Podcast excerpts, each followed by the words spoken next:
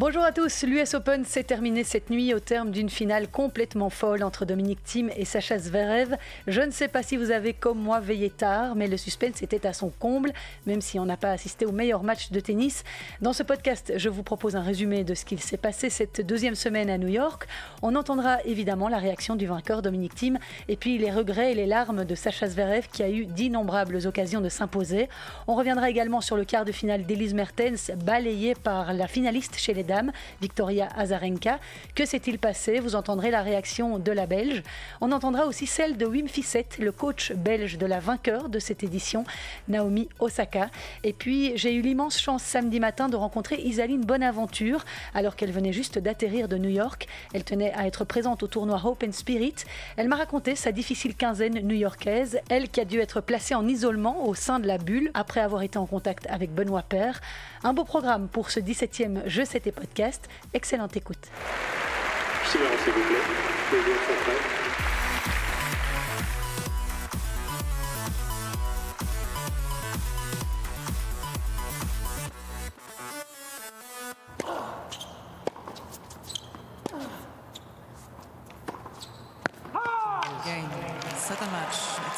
La quatrième finale aura été la bonne pour Dominique Thiem. L'Autrichien, formidable d'abnégation et de courage, a remporté son tout premier tournoi du Grand Chelem à l'US Open au bout d'une remontée fantastique. Après une demi-finale impressionnante face à Daniil Medvedev, finaliste l'an passé, Dominique Thiem était le grand favori pour le titre. Mais durant cette finale, qui n'a pas toujours été d'une grande qualité tennistique, l'Autrichien a été mené 2-7 à rien par l'Allemand Alexander Zverev. Thiem est parvenu à renverser la vapeur au milieu du troisième set pour s'imposer 2-6, 4-6, 6-4, 6-3, 7-6, 8-6 au tie-break. Un combat de 4 heures éreintant. Je réalise l'objectif de toute une vie. Ce rêve m'a accompagné pendant de très très um, nombreuses années. Bien sûr, depuis mon enfance, quand j'ai commencé à jouer au tennis. Uh, J'arrivais chaque fois un peu plus près du but et à un moment donné, j'ai réalisé, bon, eh bien, peut-être qu'un jour, je peux vraiment gagner un des quatre plus grands titres. J'y ai consacré beaucoup de travail, essentiellement toute ma vie jusqu'à ce point. Et maintenant, c'est fait. C'est pour moi un grand accomplissement.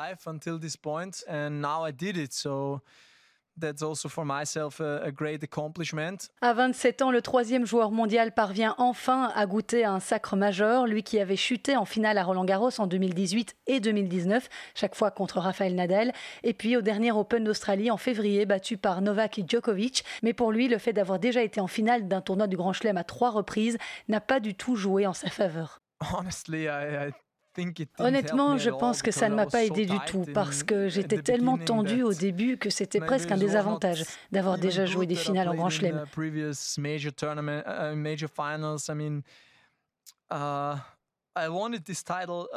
Je voulais tellement ce titre et bien sûr, ça trottait dans ma tête que si je perdais celui-ci, c'était la quatrième fois. Est-ce que cette opportunité uh, reviendra un jour? Tout ça, toutes ces pensées ne sont pas idéales pour jouer ton meilleur tennis et jouer libéré.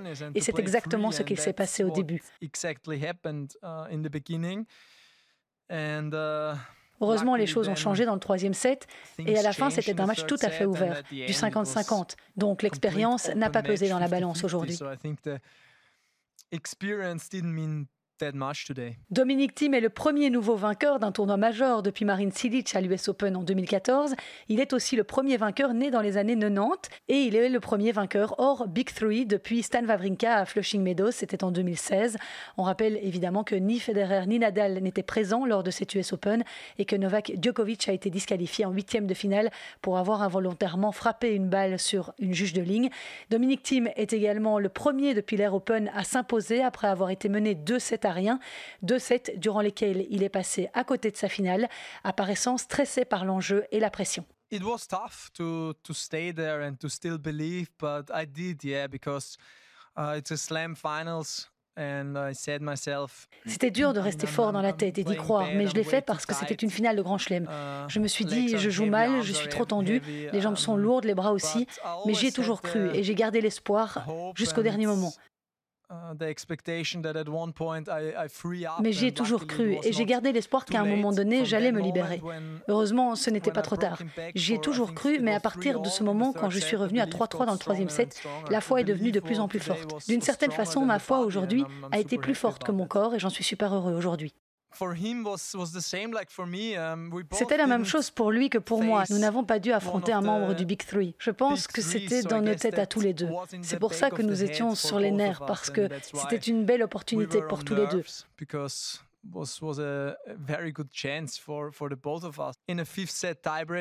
Dans le tie-break du cinquième, n'importe qui pouvait l'emporter. Donc c'est compréhensible que nous n'avons pas joué notre meilleur tennis.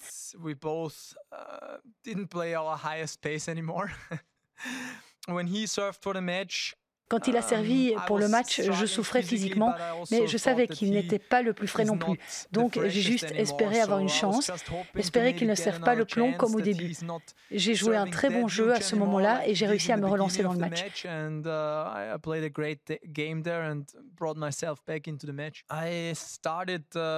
J'ai commencé à cramper dans la fin du cinquième. C'était la première fois que ça m'arrivait depuis des années et des années. Mais je suppose que ce n'était pas des crampes physiques. Le problème était surtout mental. J'ai été super tendu toute la journée et puis même au début du match.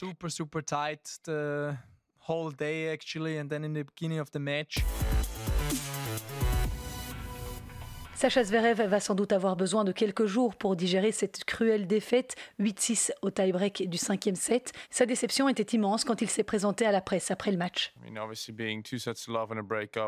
Perdre une finale d'un grand chelem après avoir mené 2-7 à 0 et fait le break dans le troisième, ce n'est pas facile.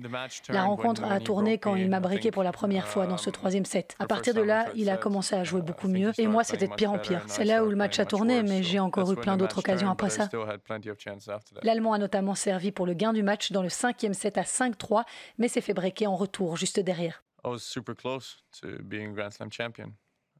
J'étais super proche d'être un champion en Grand Chelem, à quelques jeux près, voire à quelques points. Mais bon, j'ai 23 ans, je ne pense pas que c'est ma dernière chance et je crois que je gagnerai aussi un Grand Chelem un jour. En demi-finale, Zverev avait pourtant réalisé l'exploit de remonter de 2-7 à rien face à Pablo Carreno Busta pour la première fois de sa carrière, mais ses vieux démons l'ont rattrapé. L'Allemand a d'ailleurs commis 65 fautes directes et 15 doubles fautes en finale. Un journaliste lui a demandé pourquoi il n'avait plus servi de première balle dans le cinquième set. J'avais des crampes durant la manche décisive, dès le début. Ma cuisse gauche crampait, donc je ne pouvais plus pousser. Je ne savais plus frapper mon premier um, service. Voilà la raison. Au moment d'aller chercher son trophée de finaliste, Sacha Zverev, septième joueur mondial, était évidemment abattu et n'a pas pu contenir ses larmes. C'était une uh, bataille difficile. J'aurais aimé que tu rates un peu plus pour que je puisse soulever ce trophée, mais bon, me voilà à faire le discours du finaliste. Um, Il y a des personnes très spéciales pour moi um, qui ne sont pas là aujourd'hui. Um, je voudrais remercier mes parents.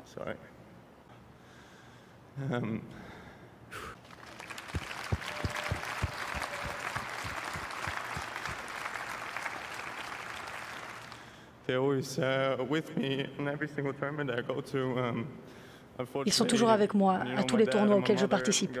Malheureusement, mon papa et ma maman ont été testés positifs avant le tournoi et ils ne pouvaient pas venir um, avec moi. Il me manque, mais Je suis sûre qu'ils me regardent à la maison et que même si j'ai perdu, ils sont fiers. Et j'espère qu'un jour, je peux ramener le trophée à la maison. Un discours très touchant de Sacha Zverev. En tout cas, moi, j'étais en larmes à 2 heures du matin dans mon fauteuil.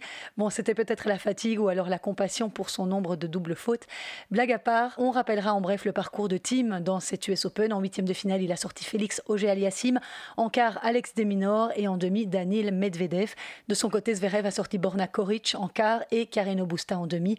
Au terme de cette US Open, Tim reste sur le podium au classement ATP, troisième derrière Djokovic et Nadal. Quant à Zverev, il se situe à la septième position. Tous les deux seront de retour en Europe cette semaine, mais contrairement à la plupart des membres du top 10, ils ne prendront pas part au tournoi de Rome cette semaine ni de Hambourg la semaine prochaine. On les retrouvera à Roland Garros. Avant de parler du tableau féminin à l'US Open, un petit mot de David Goffin éliminé en huitième de finale face à Chapovalov. Ce fut une belle bagarre, a expliqué le Liégeois au terme de sa défaite. Il a très bien joué et l'élément qui a fait la différence, c'est son service. Je ne suis parvenu à le breaker qu'une seule fois lors du dernier jeu du match. Il servait avec beaucoup de confiance dans toutes les zones. J'ai eu quelques occasions, plusieurs fois, mais il a bien servi et est resté agressif. Parfois, il peut dégoupiller, mais ce dimanche, il a été solide du début à la fin. Il n'a rien lâché. Une interview d'Arnaud Bever que vous pouvez lire en intégralité sur le site de l'Avenir. Alors cette semaine, David Goffin a retrouvé la terre battue de Rome en tant que sixième tête de série, un Masters auquel participe Rafael Nadal qui fait son grand retour et Novak Djokovic qui pourrait retrouver notre compatriote mais en demi-finale seulement. David Goffin jouera le premier tour contre Bublik ou Marin Cilic. Un petit tour du côté du tableau féminin à présent et ce troisième sacre de Naomi Osaka en Grand Chelem. La japonaise a battu en finale Victoria Azarenka 1-6, 6-3, 6-3. Et avant de parler d'Osaka à travers son coach belge Wim Fissette, la finaliste mérite qu'on s'attarde sur ses belles performances. Victoria Azarenka, maman de 31 ans, a été auteur d'une brillante tournée américaine après avoir remporté le tournoi de Cincinnati avant l'US Open. Elle qui hésitait à tout arrêter lorsqu'elle a mis sa carrière entre parenthèses de 2016 à 2018 pour se consacrer à une bataille judiciaire pour la garde de son fils. Là, elle semble vraiment revenue à son meilleur niveau. Elle est sereine, souriante, avec un tennis agressif. C'était vraiment une des attractions de ce grand chelem et un plaisir de l'avoir joué. Serena Williams, elle, n'y est toujours pas arrivée. L'américaine qui rêvait d'un 24e titre du grand chelem a buté sur Azarenka en demi-finale. La Biélorusse a pris sa revanche puisque Serena Williams l'avait battue en finale en 2012 et 2013. Alors, je ne sais pas si vous avez eu l'occasion de voir ces deux demi-finales dames dans la nuit de jeudi à vendredi, mais je vous assure que ça valait vraiment la peine de prendre un Red Bull pour rester éveillé.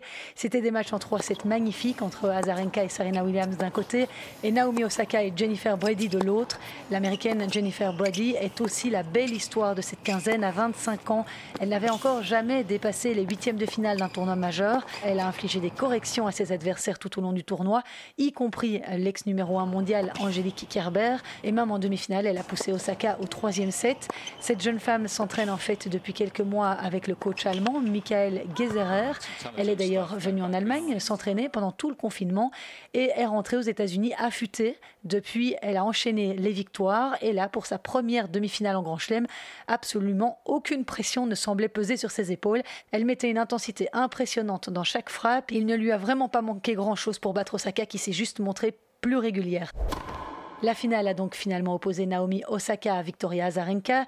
La Biélorusse a très bien entamé sa rencontre en s'imposant 6-1, mais c'était sans compter sur la rage de vaincre de Naomi Osaka qui est revenue dans les deux sets suivants, 6-3, 6-3.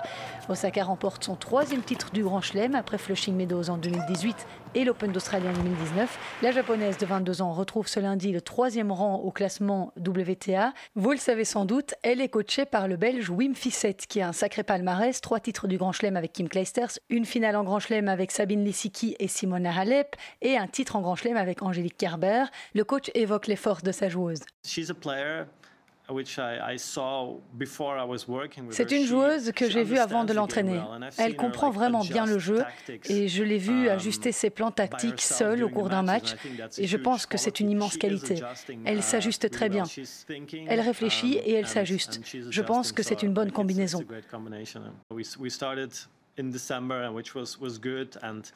On a commencé à travailler ensemble en décembre. J'ai doucement appris à la connaître et l'Australie était un bon moment pour voir um, comment elle se sentait durant les matchs. Et à partir de là, j'avais pu analyser vers où on devait aller et ce qu'on devait améliorer. Comme elle l'a dit, je pense que la sauce a bien pris, on se correspond bien, j'apprécie beaucoup de travailler avec elle.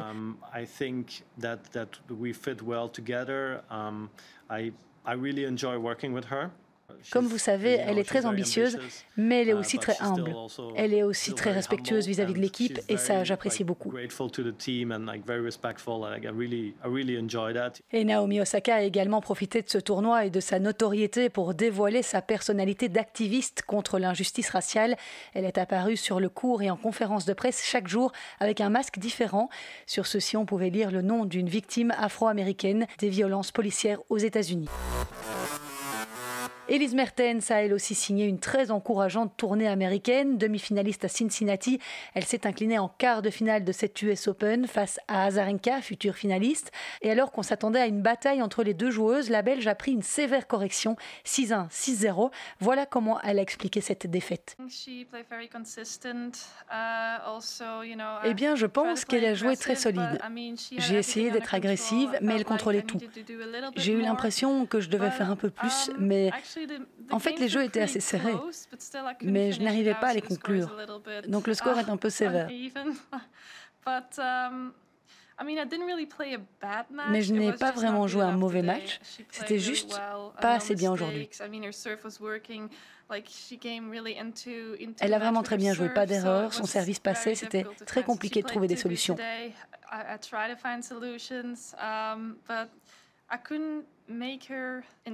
J'ai essayé de trouver des solutions, mais je n'arrivais pas à la mettre en difficulté. Elle était en confiance, mais aussi très à l'aise sur le cours. Même en bout de course, elle frappait bien la balle. J'ai essayé de venir au filet, ça n'a pas marché. J'ai essayé d'attaquer sur ces deuxièmes balles de service, je n'y suis pas arrivée. Je ne dirais pas um, que ce n'était pas mon jour, parce que je n'ai vraiment rien fait de mal. Je pense qu'elle a juste tout fait bien.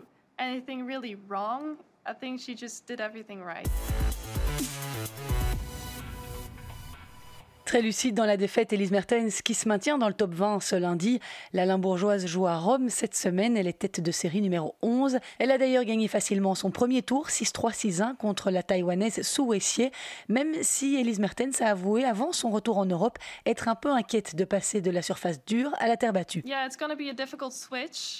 Ça va être un switch assez difficile, mais il vaudra la peine et je vais faire tout ce que je peux pour être prête.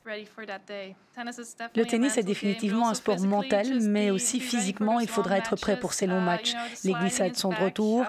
J'ai joué à Prague, j'ai joué à Palerme, donc je sais déjà un peu comment bouger sur terre et comment je dois m'ajuster en venant d'une surface dure. Je me souviens encore un peu comment c'est. Je dois être physiquement prête, mais avec le jet lag et tout ça, ça sera difficile.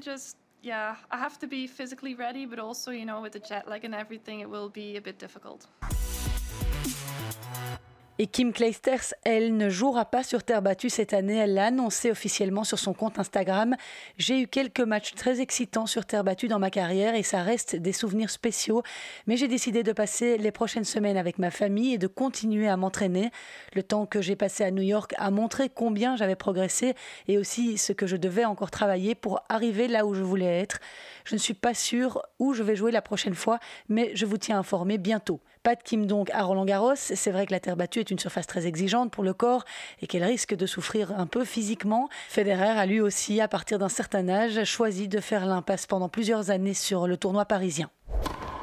Au chapitre des joueuses belges, je vous en parlais dans mon podcast la semaine passée, Kirsten Flipkens et Isaline Bonaventure ont été contraintes de rester confinées dans leur bulle à New York durant huit jours après avoir été en contact avec Benoît Paire, testé positif au Covid-19 en début du US Open. Et Isaline Bonaventure est rentrée de New York samedi matin à 7h et était présente deux heures plus tard au club de tennis Le Parival à Rixensart pour disputer un tournoi organisé par la fondation Hope and Spirit dont elle fait partie. Alors vraiment, chapeau à elle hein, d'avoir trouvé l'énergie d'encore disputé quelques rencontres de double pour faire plaisir à tous les boursiers et les VIP présents pour l'occasion. J'ai profité de l'événement pour lui demander de nous parler de cette mésaventure américaine après son joli parcours dans le tableau final. Honnêtement, euh, je suis, je suis contente. Euh, je suis enfin libre. Après avoir été euh, pendant, enfermée pendant neuf jours dans ma chambre, ça me fait, ça me fait du bien voilà, de voir un petit, peu, un petit peu de monde et de, de pouvoir être dehors. Est-ce que tu peux nous, expliquer comment la nouvelle est tombée, que tu as dû rester enfermé finalement alors que tu pouvais normalement euh, repartir après ton, ta défaite? Euh, en fait, donc on, a appris que Benoît Père était positif et on a passé euh, une soirée avec lui 48 euh, heures avant qu'il se fasse tester positif. Donc à ce moment-là, on nous a dit qu'on allait devoir suivre un protocole un peu plus strict, mais qu'on allait pouvoir jouer, qu'on allait juste plus pouvoir aller dans les, dans les lieux publics, etc., plus dans les restaurants, les vestiaires. donc voilà, on, était, on savait que c'était la règle, on, on l'a plutôt pas mal accepté, on était content de, de pouvoir jouer quand même. Et puis au moment où euh, où on a perdu. donc on a préparé un petit peu notre semaine d'entraînement sur terre battue, où ils nous mettaient un terrain sur terre à disposition. et là, le lendemain, donc on a reçu un appel dans notre chambre qui nous disait que bah, pendant huit jours, on n'allait pas pouvoir quitter la chambre. Donc c'était un petit peu, un petit peu une nouvelle assez assez surprenante parce que la veille, euh, on planifiait euh, la semaine d'entraînement euh, là-bas parce qu'on savait qu'on devait quand même rester là-bas parce qu'on avait été en contact avec Benoît Père, mais on nous avait jamais dit qu'on allait devoir s'isoler et ne plus pouvoir sortir pendant 8-9 jours. Donc la nouvelle a été un petit peu dure à, à accepter. Et t'as fait quoi alors euh, dans ta chambre d'hôtel? Tu pouvais même pas sortir de ta chambre euh, Non, donc on pouvait pas sortir de la chambre. On se faisait tester euh, tous les jours. Il y avait quelqu'un qui venait en combinaison tous les jours dans la chambre. on devait commander notre nourriture par room service. Ils venaient nous, livrer devant la chambre, donc on voyait même pas les gens qui nous livraient les, les repas. Euh, on n'avait personne qui venait euh, changer les, serviettes ou les, draps de lit, etc. Donc on, devait euh, on devait demander tout ça. Ils venaient nous les déposer devant la chambre et les, cinq premiers jours, donc on n'a pas pu, on n'a pas pu sortir du tout. Et à partir du cinquième jour, on s'est un petit peu plein. Et là, ils nous ont laissé une chambre avec un balcon, donc on a pu, voilà, avoir un balcon pour au moins voir la lumière du jour. Et tu faisais quoi lors de tes journées? Euh, de mes journées, bah, j'ai lu, euh, j'ai regardé euh, deux saisons de ma série sur Netflix, j'ai regardé les matchs de tennis, j'ai fait un petit peu de prépa physique, on avait un vélo à disposition les, quatre derniers jours. Donc voilà, je me suis occupée comme, je pouvais, même si les journées étaient assez longues et qu'on et qu'on se sentait assez seul. Maintenant, on ne pouvait rien y faire et c'était pas une chose qu'on pouvait contrôler, donc on a dû l'accepter assez rapidement. Certains ont remis en cause le fait d'accepter que les, les, 11 joueurs qui avaient été en contact avec Benoît prennent part au tableau final. Euh, est-ce que tu as eu écho de ça? Euh, oui, bien sûr. Donc on a, on a vu un petit peu tout ce qui se passait sur les réseaux sociaux. Il euh, faut savoir qu'avant de partir aux États-Unis, on nous a jamais parlé de d'une situation comme ça, on nous avait dit que si une personne de notre entourage, donc de notre équipe, que ce soit notre coach ou notre kiné, était testé positif, là, on devait se mettre en quarantaine, ce qui nous paraissait tout à fait normal parce qu'on passe nos journées avec notre staff, euh, mais pas du tout avec les personnes avec qui on allait être assis à une table, euh, parce qu'il faut savoir qu'il euh, y a des espaces, etc., qui étaient aménagés pour, pour tout le monde, mais on était toujours assis avec des gens autour de nous, on jouait au golf, on jouait aux cartes, on jouait au basket, au jeu de, basket, donc au ping-pong. Donc on était vraiment tout le temps tous ensemble. Il y avait des PlayStation, etc. Donc euh, c'était euh, c'était absolument euh, oui. À partir du moment où on nous, a, a, dit de nous isoler, on n'a on pas du tout compris. Et c'est certain que la semaine d'avant, ils ont pris la décision beaucoup plus radicalement pour pour euh, les deux joueurs, la sud-américain, ils les ont directement isolés, ils ont été retirés du tournoi et donc c'est sûr que c'est un petit peu contradictoire avec notre, euh, notre, enfin la décision qu'ils ont prise pour nous, mais c'était vraiment pas euh, ce qu'ils avaient prévu à la base quand ils nous ont annoncé leur, leur plan pour créer cette bulle là-bas à New York. Alors pour revenir sur l'aspect tennistique, quel beau tournoi tu as fait là. J'imagine que ça a dû être vraiment un chouette moment pour toi. Euh, oui, c'était euh, c'était un chouette moment, même si euh, c'était un tournoi assez, assez difficile mentalement aussi. Je pense que c'était mon premier tableau final, donc, donc je suis très contente d'avoir pu passer un tour. Maintenant, de perdre le match contre Cornet, ça a été aussi très très très compliqué mentalement parce que clairement le match, ben, je l'ai perdu toute seule et je me suis vraiment rendu compte qu'il bah, y avait de la place pour, euh, pour aller au troisième tour et peut-être même plus loin quand on voit le, résultat qu'elle, elle a fait. Donc euh, c'est sûr que c'est satisfaisant euh, d'avoir passé un, un, tour, mais voilà, que ça s'arrête comme ça, c'est frustrant qu'est-ce que tu as bien fait? Tu as, eu un très bon niveau de jeu et, c'est comme tu dis, Alizé est allée en quart de finale. Oui, c'est sûr, mais comme quoi le, niveau tennistique ne, suffit pas toujours. C'est aussi l'aspect mental qui est très important et il n'y a rien à faire. C'est une énorme, c'est la plus grande force d'Alizé, je pense, oui, son physique et son, mental. Euh, elle a vraiment réussi à, à s'accrocher euh, sur tous les points et à me faire douter euh, dans les moments importants. Et, moi, bah, j'ai un petit peu, euh, je pense, paniqué à partir du moment où je me suis rendu compte que j'arrivais, pas à remporter ce premier set. Et puis, elle a pris le dessus petit à petit. Maintenant, c'est sûr qu'au niveau de, mon niveau, c'est, c'est super encourageant parce que je suis capable de, de dominer des joueuses qui sont top 50. Et ton programme alors maintenant? Alors le programme, je pars lundi à, Cagnes-sur-Mer pour faire un 80 000 dollars sur terre battue. Euh, donc voilà, j'ai fait ce choix-là parce que j'avais directement envie de me remettre dans le bain de la compétition. Euh, euh, je me suis beaucoup entraînée pendant cinq mois et j'avais vraiment envie de retourner à la compétition et d'avoir au moins un match de préparation avant Roland Garros. Et puis donc après Cagnes, ce sera Roland Garros. Et puis la suite est encore inconnue parce que il y a très peu de tournois au calendrier. donc je ne sais pas si je vais pouvoir y participer après. Et ici, tu vas faire le plaisir à certains de jouer le tournoi Open Spirit, une association pour laquelle tu as beaucoup de cœur. Oui, c'est une fondation qui me, tient beaucoup à cœur et euh, c'était évident pour moi de, venir ici, euh, même si euh, je suis un peu fatiguée à cause de, mon périple de cette nuit en rentrant de New York, mais c'était une évidence pour moi d'être ici et je suis super fière de représenter cette fondation qui, qui fait passer un super message aux jeunes et pour le, pour le tennis belge. Et on suivra évidemment avec attention les résultats d'Isaline cette semaine dans le sud de la France. Encore quelques infos à vous donner en bref. À huit jours du début des qualifs de Roland Garros, les organisateurs ont dévoilé les conditions d'organisation et d'accès cette semaine. Le site de 12 hectares sera divisé en trois espaces distincts. L'espace Philippe Chatrier d'abord avec le cours central et son nouveau toit rétractable et les cours annexes voisins.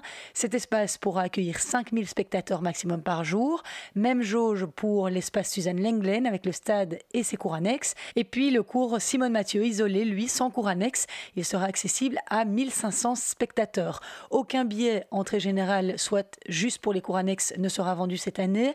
Les spectateurs auront accès uniquement à la zone du stade correspondant à leur billet et le placement en tribune sera soumis à un protocole très précis. Il y aura des qualifs, mais à huis clos. En revanche, pas de tournoi des légendes, ni de double mixte, ni de qualif pour les juniors. Le tournoi se déroulera sur 14 cours, dont 12 seront éclairés, c'est la nouveauté, afin de permettre aux matchs plus tardifs de se terminer. Les joueurs, eux, seront logés sans exception dans deux hôtels réservés. Un suivi biologique sera évidemment mis en place et ils n'auront accès au site que le jour de leur match. Alors pour limiter les croisements et réduire la densité de population dans les différents espaces, des parcours différents pour les joueurs et des bulles de vie sont prévus sous les cours Châtrier et Lenglen. Tout un programme donc. Je vous rappelle que le tournoi de Roland Garros commence le 27 septembre.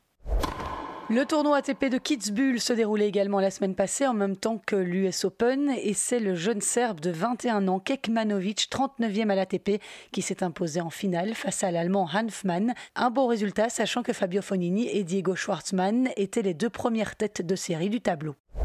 Daniel Medvedev est le quatrième joueur qualifié pour les ATP Finals, le traditionnel rendez-vous de fin d'année qui rassemble les huit meilleurs joueurs de la saison. Medvedev avait participé au Masters pour la première fois l'an dernier. Novak Djokovic, Rafael Nadal et Dominic Thiem, soit le top 3 mondial, sont aussi déjà qualifiés. Patrick Moratoglou, dans un documentaire, le coach de Serena l'a annoncé lui-même sur son compte Twitter. Il sera mis à l'honneur dans The Playbook, aux côtés de quatre autres entraîneurs de légende, dont José Mourinho et Gilles Ellis. Sur Twitter, le Français a écrit être très honoré de faire partie du casting de ce film qui dresse le portrait de cinq entraîneurs de légende et explique leur philosophie. Le documentaire sera disponible à partir du 22 septembre sur Netflix. Voilà pour les infos de la semaine. J'espère que vous avez apprécié ce petit compte-rendu de l'actu. Si c'est le cas, mettez moi une petite note sur iTunes ou Apple Podcast. N'hésitez pas à vous abonner à mes réseaux sociaux et à parler de jeux et podcasts autour de vous. On se retrouve la semaine prochaine pour parler du tournoi de Rome et du début de saison sur terre battue. D'ici là, portez-vous bien, restez prudents. Ciao